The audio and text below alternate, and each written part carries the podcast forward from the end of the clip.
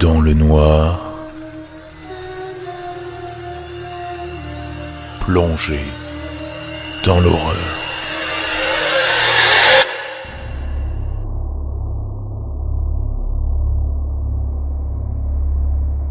Voici ce qui m'est arrivé il y a quelques années à l'Université des Arts de Philadelphie. En deuxième année, je partageais la chambre d'une fille qui s'appelait Cara.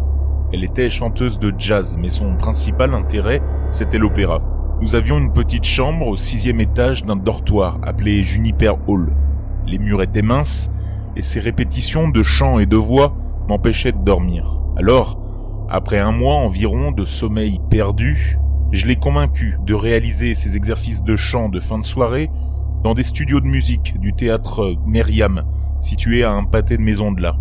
Un soir, vers 8 heures, Cara a annoncé qu'elle s'entraînerait tard pour un prochain récital et qu'elle ne rentrerait probablement pas avant minuit environ. Super, me suis-je dit. Ça veut dire que je peux me coucher tôt. J'étais crevé, j'avais passé une journée horrible dans le studio de théâtre et j'étais prêt à m'évanouir. Elle m'a dit bonne nuit et elle est partie café et partition à la main.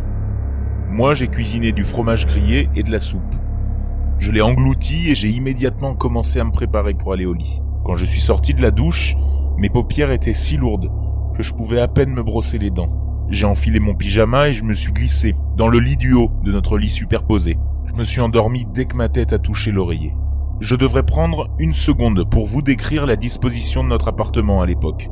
En entrant dans l'appartement, la chambre à coucher se trouve directement à gauche. Notre salle de bain se trouvait à l'intérieur de la chambre, juste après les lits superposés.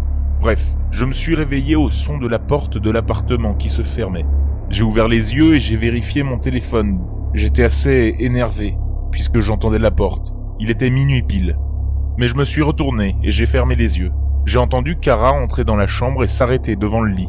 Je me suis dit que j'allais vérifier si je dormais vraiment. Elle s'est effondrée sur le lit, en dessous de moi. Ce qui était étrange car elle se brossait les dents d'habitude et se lavait avant de se coucher. Le matelas en dessous de moi grinçait. Et d'un coup, il n'y a plus eu de bruit. Je ne pouvais même pas entendre ma coloc respirer. J'ai commencé à délirer. J'étais au bord du sommeil profond lorsque j'ai été réveillé par un bruit. Une clé dans la serrure. L'ouverture de la porte.